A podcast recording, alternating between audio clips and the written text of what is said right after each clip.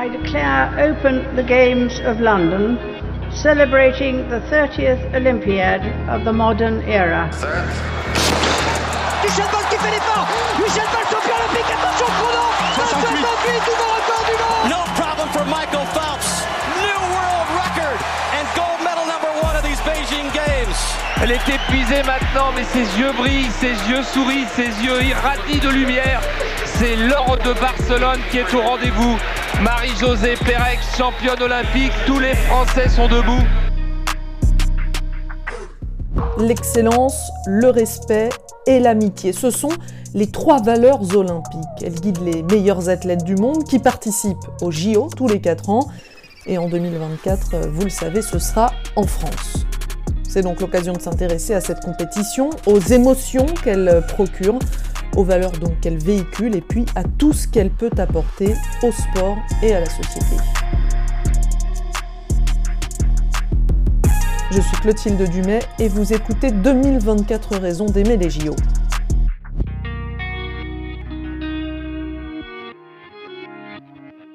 Alors je vous propose pour ce nouvel épisode un, une sorte de voyage dans le temps. Hein, on, va, on va essayer de comprendre un peu comment euh, les Jeux olympiques ont traversé euh, les époques et pourquoi aussi ils sont toujours là euh, aujourd'hui. Et pour ça, donc, je suis avec Sylvain Boucher. Bonjour Sylvain. Bonjour. Alors toi, tu es historien, spécialiste des Jeux olympiques, donc euh, tu fais ça à Lyon. D'abord, pourquoi tu as choisi ce métier en fait? Pourquoi tu t'es intéressé aux JO Ou c'est un vieux souvenir d'enfance.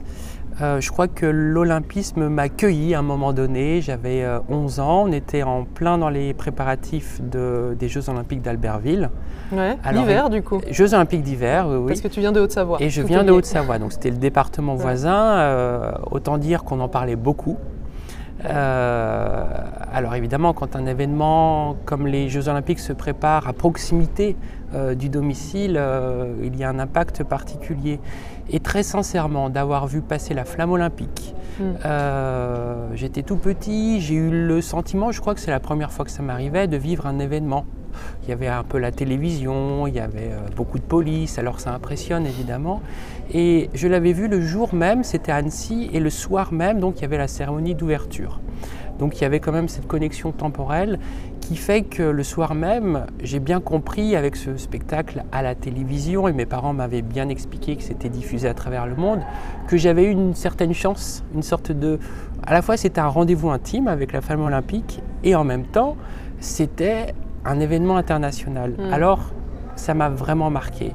Vu ma vision de, de la cérémonie euh, et de cette flamme olympique, mes parents ont quand même décidé de m'emmener à Albertville pendant les Jeux. On n'avait donc aucun billet. Alors à Albertville, on pouvait se balader, voir les infrastructures, Mm. ce qui déjà pour moi était beaucoup de voir tout cela. Et puis on avait pu avoir malgré tout des billets pour les séances de répétition euh, de patinage artistique féminin hein, aux Jeux Olympiques. Tout se vend, y compris les répétitions. Alors pour nous, c'était une aubaine. Et donc j'avais pu voir, euh, alors à l'époque c'était Soria Bonali, c'était la Ouais. seule patineuse que je connaissais. Mais bon, il y avait un peu toutes ces célébrités. Alors là aussi, j'ai eu l'impression de vivre un, un événement important. Et c'est la raison pour laquelle euh, l'olympisme, euh, quelque part, est, rentré en moi à ce moment-là. Alors par le cérémonial, par les cérémonies. Et je me suis dit, euh, pour mes études, j'aimerais vraiment travailler sur l'olympisme. Alors je ne savais pas trop comment initialement. Et comme l'histoire était une passion aussi par ailleurs, euh, je me suis dit, il faut que je me penche sur cette histoire de l'olympisme. Et finalement, c'est 15 jours de 92 qui vont marquer toute ma vie, puisque tous mes travaux ensuite de recherche, d'histoire, euh, découlent de cela. Petite magie olympique quand même. Oui, c'est ça. euh, comme quoi ça opère. Ouais. Alors quelque part, je croise les doigts pour que ça puisse opérer Exactement, encore pour. Paris 2024. Si ça peut changer en bien hein, la vie de- des gens, c'est chouette. Puisque tu es historien, on va quand même refaire un petit peu l'histoire des Jeux. Ça commence effectivement à l'Antiquité, en Grèce antique. Est-ce que tu peux nous raconter peut-être rapidement, évidemment, on va pas revenir sur tous les éléments, mais pourquoi déjà à la base ces Jeux olympiques ont été créés? Alors je crois que les Grecs eux-mêmes n'étaient pas capables de répondre à cette question. Ah bon, bon, bah alors. Les choses étaient un peu perdues, euh, à vrai dire, hein, personne ne sait quand ça a débuté ni pourquoi. Euh, et c'est la raison pour laquelle les Grecs ont inventé un certain nombre de mythes pour euh, justifier. Alors c'est sans doute très très ancien, néanmoins en tant qu'historien on retient une date officielle qui est 776 avant Jésus-Christ, ce qui est déjà une date très très reculée, mais il ne faut pas oublier que les Jeux étaient organisés quand même encore avant, mais sauf qu'on a très très peu d'informations. Pourquoi on retient, pourquoi les historiens retiennent 776 avant Jésus-Christ? C'est parce que le site d'Olympie a décidé de tenir des archives avec le nom des vainqueurs. Et c'est des archives qui sont régulières. Donc à partir de cette date, ce qui correspond à notre calendrier 776 avant Jésus-Christ, il y a un nom, c'est Coroibos, et c'est le mhm. vainqueur de la course du stade. Donc à partir de là, on rentre dans l'histoire. Et c'est pour ça que les historiens retiennent, on a des sources historiques, alors même si les archives ont disparu, mhm. les archives ont été euh, retranscrites dans d'autres documents, donc on peut recouper, par recollement, on arrive à retracer, mais on sait que historiquement c'est 776 avant Jésus-Christ, mais on ignore hein, la date exacte. Un siècle plus tôt, on a déjà des traces, des témoignages, mais sans doute que c'était pas organisé tous les quatre ans, de temps en temps, quand on y pensait. Et pourquoi? Et eh ben là aussi, on ne sait pas à la base. Si on recoupe en fait les différents mythes qui expliquent la naissance des Jeux, il y a toujours un lien avec une mort. Et une mort qu'il faut célébrer ou alors justifier cette mort. Et comment faisaient les Grecs Ils organisaient des concours athlétiques. C'est la même chose qu'on retrouve, par exemple, mais c'est de la mythologie également, mais ça permet de recouper, euh, dans l'Iliade et l'Odyssée, avec euh, la mort. Alors il y a Achille et Patrocle, son ami, qui décède, et à la suite de cela, il y a des jeux funéraires qui sont organisés. Donc sans doute que l'origine, mais très ancienne, des Jeux olympiques est liée à un culte funéraire. Après, donc les jeux existent effectivement et ils se tiennent pendant 12 siècles, tous les 4 ans, sur le site d'Olympie, donc c'est quand même considérable. Hein. Est-ce que c'est comme on l'imagine un peu, comme quand on voit Obélix, Astérix, avec les courses de chars avec, euh, Alors, euh, je l'ai lu évidemment et j'ai trouvé plutôt bien fait, bien sourcé. Il y a des éléments qui sont assez vrais. Alors évidemment, après, ça reste de la bande dessinée. Néanmoins, qu'est-ce qu'on peut retrouver d'important dans cette bande dessinée qui est exacte? C'est que c'était un événement majeur. Mm. Alors là, au temps d'Astérix Obélix, on est déjà au temps des Romains. Donc on est déjà au moment de la romanisation de la société grecque. Mais les jeux ont perduré en fait, hein, jusqu'en 393 après Jésus-Christ. Alors euh, c'est pour cette raison qu'on peut en parler dans Astérix, euh, il y a cette référence. Mais pour les Grecs, c'est devenu un événement important finalement, c'était l'événement où les Grecs pouvaient se retrouver. Vous savez, et c'est peut-être quelque chose qu'on n'a pas forcément en tête, et c'est là aussi une différence avec l'Empire romain, c'est que les Grecs n'ont jamais été unis. Hmm. On parle jamais de villes grecques à l'époque, on parle de cités. Cité d'Athènes, cité de Sparte. Et ce sont des cités-États qui, chaque cité a son régime politique. Autant dire qu'il n'y avait aucune unité et que bien souvent, bien souvent, il y avait des conflits entre les cités et on connaît cette éternelle rivalité entre Sparte et Athènes notamment. Mm. Alors les Jeux olympiques étaient le moment où les Grecs avaient réussi à trouver une séquence où ils pouvaient se rencontrer sans se taper dessus. Mm. En fait, je cite souvent un mot essentiel pour comprendre la culture grecque qui est agone, A-G-O-N. Agone, ça a donné agonie, par exemple, dans, notre, dans notre vocabulaire euh, en français. Agone signifie littéralement affrontement, confrontation. Et tout dans la société grecque est lié à cette agone. La démocratie, qu'est-ce que c'est? Ben, C'est un combat d'idées. D'ailleurs, sur l'agora, on retrouve cette étymologie. Le théâtre grec, on ne faisait pas du théâtre comme ça tous les soirs, c'était que lors de périodes exceptionnelles qui étaient liées à un concours. Donc, affrontement de différents dramaturges. Les compétitions athlétiques, c'est la même chose. C'est une autre manière de s'affronter sans s'entretuer. L'agone était vraiment l'essentiel, l'ADN des Grecs. Et c'est là où il y a quelque chose d'intéressant quand on étudie les Grecs et quelque chose de plutôt positif, c'est qu'ils avaient trouvé ce moment euh, l'agone qu'on pouvait euh, ritualiser, idéaliser en créant des compétitions. Et les Jeux olympiques répondent tout à fait à ce besoin d'agone. Euh, et c'est pour ça en fait que les cités étaient tellement en, guerre entre elles qu'il y avait une nécessité de proclamer une trêve olympique pendant les Jeux mmh. olympiques pour permettre tout simplement de se déplacer sur le territoire grec sans se taper dessus et pour être sûr d'arriver à Olympie. Donc l'origine de la trêve olympique vient de là, mais ça mm. découle véritablement de la notion d'agone. C'était ce besoin vital de se confronter, de s'affronter. Euh, et les Jeux olympiques correspondent tout à fait à cet idéal. En partant de cela, on comprend aussi l'ampleur de cet événement. Alors évidemment, il y avait d'autres compétitions. Ceux d'Olympie ont gagné en prestige. Pourquoi? Parce que le, sanctuaire d'Olympie était suffisamment éloigné, d'ailleurs géographiquement, mm. d'Athènes, de Sparte. Finalement, c'était un territoire neutre. À Athènes, il y avait des compétitions, mais les Spartiates n'y allaient pas. Hein, et inversement. Olympie, il y avait plutôt ce territoire neutre, et c'est ce qui a permis l'essor de la compétition. En plus, la divinité honorée était Zeus, le dieu des dieux. Donc ça a donné aussi une supériorité. Et finalement, tout cela mélangé a fait que l'ensemble des cités grecques participaient aux Jeux à Olympie. Euh, et ensuite le monde romain quand il y a le moment de la romanisation, mais c'était euh, the place to be à vrai dire, euh, puisqu'il y avait des représentants des cités qui se rendaient sur le site d'Olympie. À l'époque, il n'y avait pas d'internet, hein, mais il y avait les Jeux olympiques. Donc les représentants des cités allaient à Olympie c'était une, vraie, une vraie fête en fait, un cafarnaum, un festival, tout ce que vous voulez. Et il se passait plein de choses. Certes, il y avait des compétitions. Je ne vais pas dire que c'était secondaire, hein, mais il y avait des compétitions. Bien sûr, on faisait des, des, révérences à Zeus et à toutes les divinités, à Hera, son épouse. Mais aussi, c'était le lieu où les artistes venaient parce que c'était euh, l'hypothèse de commande.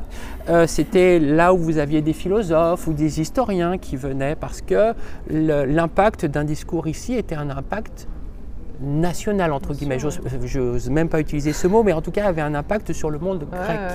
C'était une tribune parce qu'à la fin des Jeux, qu'est-ce qui se passait? Ben, Tous les représentants, tous ceux qui avaient été témoins de ces Jeux rentraient dans leur cité et on imagine euh, tout de suite les questions des habitants des cités. Alors, qu'est-ce que tu as vu? Quoi de neuf? Euh, Quelle prouesse? Alors, il y avait des histoires qui se racontaient. Alors, bah, tel athlète a gagné, c'était fantastique, tel autre a perdu. Euh, oh, j'ai écouté un philosophe, il m'a passionné, il m'a dit ça, il m'a dit ça. Et c'est comme ça que les noms et les idées circulaient. Hein. c'était vraiment une tribune. C'est pour ça, en que cet événement est essentiel pour le monde grec.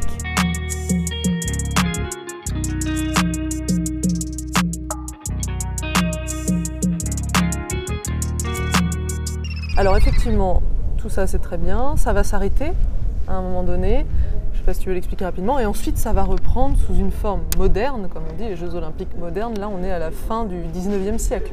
Alors effectivement, ces Jeux s'arrêtent du jour au lendemain. Ah on a vraiment une date précise hein, euh, et il n'y a pas d'interrogation. 393 après Jésus-Christ. Qu'est-ce qui se passe? On est au moment de l'Empire romain. L'Empire romain a jusqu'à présent préservé euh, les rituels liés à l'Antiquité grecque. Il y avait une certaine admiration d'ailleurs. Tout leur panthéon était calqué sur celui des, euh, Grecs, ils avaient changé de nom. Néanmoins, il y a une petite nouveauté, c'est le christianisme. Et le christianisme qui devient religion officielle de l'Empire romain à ce moment-là.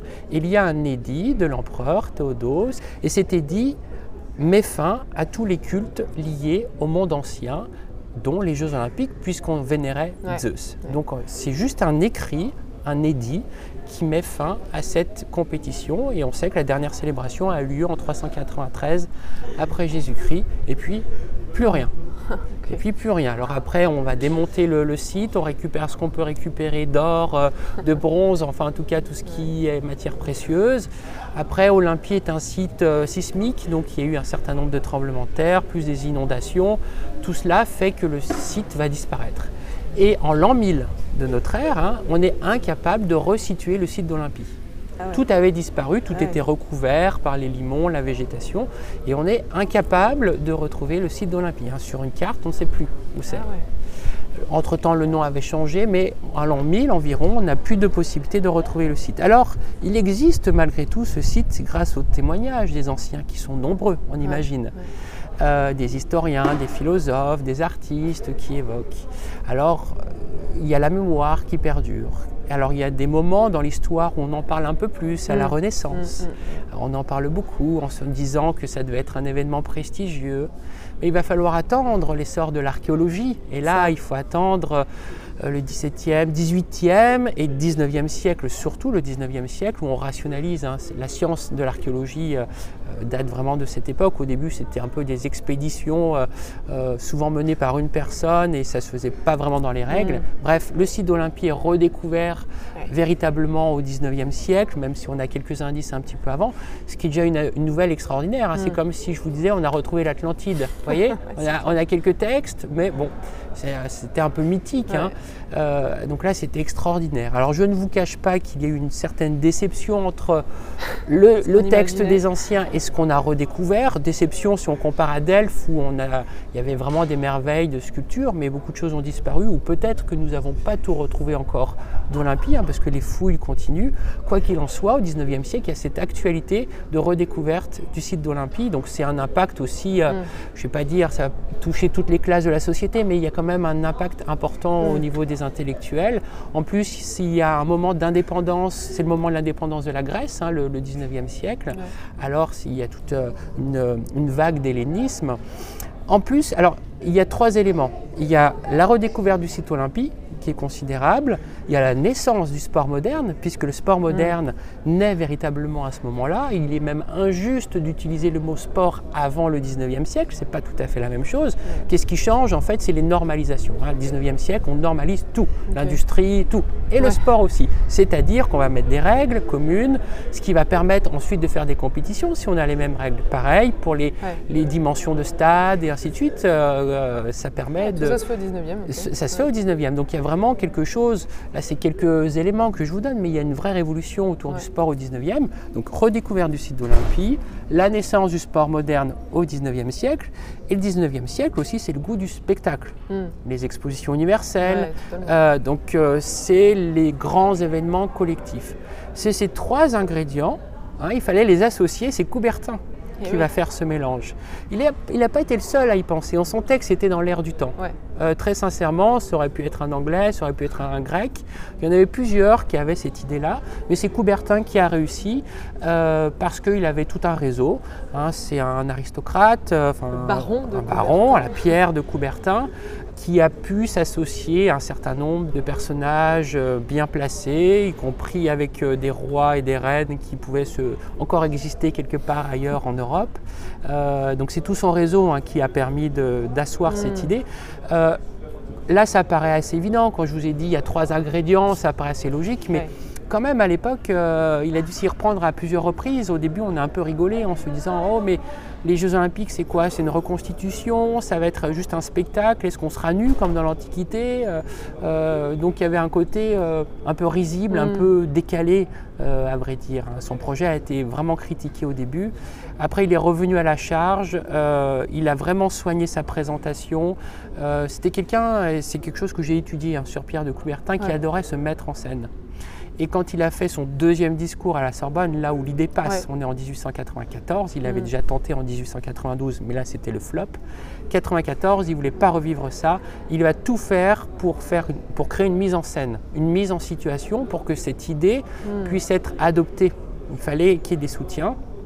Alors il va faire, il va demander à Gabriel Fauré, alors vous voyez le réseau qu'il pouvait avoir quand même, hein, de mettre en musique un hymne à Apollon, il y a quelques effets de lumière, on est au début de l'électricité, donc ça fait toujours sensation, euh, il y a de la musique, euh, voilà, et il fait son discours et il savait, c'est rigolo, hein, dans ses mémoires il en parle, il dit, bon, à partir du moment où on a entendu la musique, c'était sûr que les gens allaient voter mon idée. Voilà. Donc il y avait un rôle quand même de, persuasion et de, mise en scène. Il savait, enfin il a appris en tout cas à se mettre en scène. Et pourquoi lui ça lui tenait autant à cœur justement de, faire aboutir ce projet En fait, très sincèrement. Euh, Parce que moi, de ce que je lisais, c'est voilà, euh, il a voulu aussi rétablir les Jeux Olympiques pour éduquer au sport, pour euh, rétablir un peu l'amitié entre les nations. Est-ce que c'était un peu ça son idée profonde Oui, alors c'est peut-être ce qu'il a dit, euh, parce que entre ce qu'on dit, euh, voilà. Non, très sincèrement, pour avoir lu beaucoup euh, de lettres, d'écrits, il a beaucoup écrit, hein, Pierre de Coubertin. je pense que c'est quelqu'un qui voulait rentrer dans l'histoire. Ok. Bah, c'est une motivation comme une autre. Hein. et autant essayer de faire une belle œuvre, entre guillemets. Euh, très sincèrement, je pense qu'il avait envie de marquer euh, son époque par sa présence, son passage. Euh, je pense que c'est sa motivation. Néanmoins, la dimension pédagogique, elle est essentielle, comme vous citez. Ça, c'est vrai. Hein. Et avant de rétablir les Jeux Olympiques, il a fait tout un tas d'autres projets, pour, en tout cas pour la France, pour, pour la pédagogie sportive dans les écoles, parce que la France avait beaucoup de retard, notamment vis-à-vis des Anglais et puis vis-à-vis des Allemands. C'est pour ça, quand vous parlez du rapprochement des nations, je pense que Coubertin était un peu un ce qu'on appelle un revanchard quand même, parce qu'on est dans l'après 1870. Il a changé euh, par la suite, hein, mais je pense que comme beaucoup de Français à l'époque, on attendait ce moment de revanche euh, vis-à-vis de l'Allemagne. Et pour, pour, se préparer, il fallait aussi euh, avoir des corps qui soient formés. Et finalement, c'est pas tout à fait neutre. Hein, le sport dans les écoles, c'est aussi pour former les futurs militaires. Hein. Donc, quand on a cette image-là, ça peut mettre mal à l'aise aussi, mais c'est une réalité.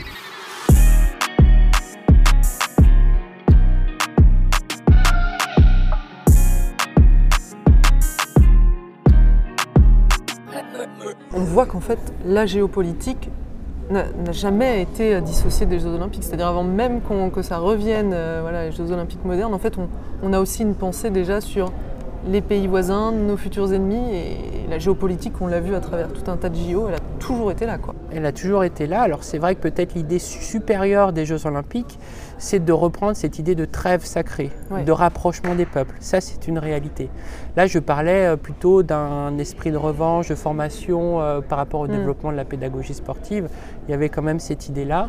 Euh, tout le monde n'était pas partisan de cette théorie à l'époque. Hein. Il, y avait, il y avait un clivage très très important entre les pacifistes véritablement et puis plus Coubertin, alors qui dissimulait plus ou moins son, sa pensée, mais on comprend que c'était quand même cette idée-là de, mm de préparer quand même des corps, euh, surtout pour rattraper le retard vis-à-vis des Allemands, au cas où ils produisent quelque chose. Euh, voilà, c'est ça. Mais les Jeux Olympiques, il y a malgré tout une idée supérieure, et c'est en cela que ça peut être un événement, en tout cas vu comme un événement noble, c'est ce rapprochement des peuples. C'est quand même l'idée euh, phare, à mon avis de ce, en tout cas une tentative de mm. rapprochement des peuples, euh, même si on voit que ça ne fonctionne pas totalement. J'allais dire, est-ce que ça a vraiment marché au final? ben, après, après, la vraie question, c'est euh, toujours cette idée de nation. Est-ce que ça fait sens aujourd'hui hein? La nation, c'est vraiment le 19e siècle, donc les, les, Jeux olympiques, euh, euh, c'est l'enfant hein, de, cette, euh, de cette pensée. Est-ce que les Jeux olympiques de demain ne seraient pas des Jeux olympiques sans nation, hmm. c'est-à-dire en tant qu'athlète et personne en fait, en tant qu'individu Et vous voyez le, chemin qu'il faudrait faire psychologiquement, hein. je ne suis pas sûr qu'on ait envie de cette idée-là, mais ça changerait peut-être beaucoup de choses. s'il n'y avait pas ce, ces nations qui s'affrontent. Euh, parce que c'est un, vrai. Quelque part, on retrouve cette idée d'agone, euh, d'affrontement. Hein. Euh, et puis, on voit ben, tous les effets pervers, le dopage aussi. Alors, vous allez me dire, le dopage peut se faire aussi pour une personne en soi. Mais on a vu des mécanismes de dopage d'État parce qu'il y a un enjeu. les Chinois, je peux vous dire qu'ils sont quand même assez briefés pour ramener des médailles. Et ça marche. Hein. Mais on n'est peut-être pas là dans les lieux d'entraînement pour savoir les conditions. Euh, les Russes aussi. Les Russes aussi. Bah, le dopage, quand je parlais de dopage national, c'est les Russes qui ont été condamnés par rapport à ça. Ils avaient d'ailleurs été exclus euh, de toutes les compétitions internationales à cause de ça pendant un certain nombre d'années. Euh, donc on voit tous les effets pervers et puis une surenchère peut-être. Alors là, c'est en termes d'organisation, hein, parce qu'on est toujours sur cette idée de nation. là, les, ça, les Grecs ne l'avaient pas parce que les Grecs, c'était toujours à Olympie. Là, cette fois-ci, ça change. Donc forcément, le pays qui organise a envie de, de montrer euh, un magnifique pays, quitte à refaire la relecture de l'histoire nationale quand on présente la cérémonie d'ouverture, quitte à essayer de donner une autre image. Euh, c'est ce qu'avait essayé de faire euh, Berlin 36, ces jeux qui étaient en fait des jeux de propagande, mais en même temps ils ont tout fait pour bien accueillir. Alors ils étaient bien organisés hein, ces jeux. Hein. Vous aviez toutes les informations, mais c'est clairement de la propagande. voilà. Donc c'est une vraie réflexion. Euh, est-ce que, alors ça faisait sens au 19e siècle et une bonne partie du 20e siècle, hein, cette idée de, nation, mais euh, on, réfléchit beaucoup hein, à cette idée de nation, euh, tout simplement d'un point de vue géopolitique. Hein, comment on peut vivre ensemble sans avoir cette idée-là. et les Jeux olympiques pourraient, pourraient, mais je pense que ce serait une révolution énorme et du jour au lendemain on ne pourrait pas si on fait un sondage, euh, est-ce que vous seriez pour euh, que ce ne soit plus par pays, mais trouver un autre, euh, une autre idée de rassemblement, mais par, par athlète? Je ne suis pas sûr qu'il y en ait beaucoup qui adhéraient à cette idée, et pourtant je pense que ça peut être une piste intéressante. Sur cet aspect géo, géopolitique, moi je trouve que c'est souvent indissociable, parce que c'est quasiment en fait impossible de faire autrement. Parce que l'idée à la base, c'est effectivement de ne pas parler de politique. Normalement, on est censé euh, juste se confronter sur le terrain du sport, mais finalement, c'est une tribune qui est offerte euh, comme jamais. C'est forcément une tribune. Alors, on, on bride euh, un groupe, ce sont les sportifs, Ouais. qui eux n'ont pas le droit de s'exprimer. Oui. Ça, c'est euh, c'est assez incroyable. Mais en tout cas, un sportif s'engage, lorsqu'il va aux Jeux Olympiques, de ne pas montrer euh, certains éléments politiques, de ne pas porter un badge, par exemple, lié euh, à des droits de l'homme ou une Mm. contestation. euh. alors, ça peut se comprendre, hein, parce que euh, si on commençait à faire cela, on peut tout à fait imaginer que ça devienne une grosse tribune et que ça puisse être la, la pagaille. Mais ça paraît assez étonnant de, de se dire qu'en fait, les, les sportifs sont vraiment... ouais, euh, alors que, en fait, le pays qui organise, il n'y a pas cette, euh, ce muselage, en fait. Ouais. Alors, euh, on en parle beaucoup après quand. euh, on- bon, pour sortir des Jeux Olympiques, mais récemment il y avait eu le, le- le Qatar. Mais Ouais. à chaque fois qu'il y a euh, des préparatifs, euh, évidemment, les pays n'hésitent pas à, à mettre en avant tout ce qui ne fonctionne pas, euh, tout ce qui, d'un point de vue idéologique d'ailleurs, ne correspond pas Ouais, forcément même les à, à JO la de pensée. 2008 là, à Pékin. Alors les JO de pas mal 2008 à Pékin, on avait beaucoup parlé de- du, de- du Tibet en Ouais. fait à l'époque. La géopolitique, elle est là. hein. Le CIO, à chaque fois dans son discours, dit qu'il n'y a pas de, de politique. Néanmoins, euh, rien que le fait de choisir une ville pour organiser les Jeux Olympiques, C'est de- ben oui, on voit la conséquence politique, sociale, économique pour un territoire au détriment d'un autre. Euh, donc c'est une décision très très forte.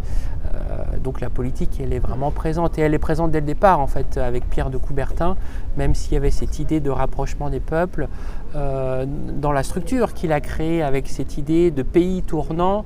Forcément, ça va faire entrer la politique et puis très tôt, il a fait venir aussi les chefs d'État.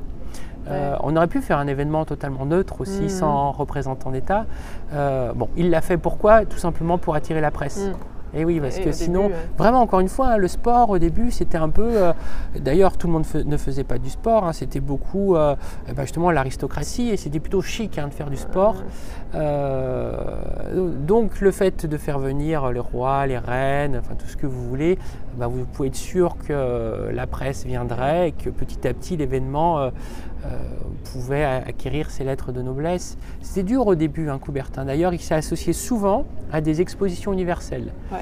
Il l'a regretté après, hein, mais euh, il s'est associé aux expos universelles parce qu'il profitait, parce que c'était là la vraie tribune hein, euh, de la fin du Mm. 19e euh, et début du 20e siècle. C'était au moment des expos universelles, donc il profitait de cette euh, effervescence. Et c'est pour ça qu'en 1900, il- c'était Paris euh, Oui. Expo universelle JO, 1904 Saint-Louis, c'était pas une expo universelle, ça devait être une expo euh, internationale ou, qui était liée au centenaire du rachat de la Louisiane à la France d'ailleurs. Euh, 1908, c'était aussi une exposition euh, franco-britannique. Et puis après, hop, ça y est, le bébé était lancé, Ouais, était suffisamment grand, mais au début, il a eu besoin de ça. Mais Coubertin l'a beaucoup regretté parce que finalement, on parlait parfois plus de l'expo universelle. Alors, pour l'exemple parfait, c'est Paris 1900. Ouais. Euh, les JO ont, ont quasiment pas existé en fait. hein. Euh, C'était noyé dans cette fête euh, de six mois euh, que durait l'expo universelle. Mais il y a eu cette nécessité quand même de se greffer à quelque chose qui était en route déjà. La suite, ce sera dans le prochain épisode. En attendant, si vous appréciez ce podcast, eh bien n'hésitez pas à laisser sur la plateforme une note et un commentaire, et puis surtout partagez-le autour de vous. À très vite.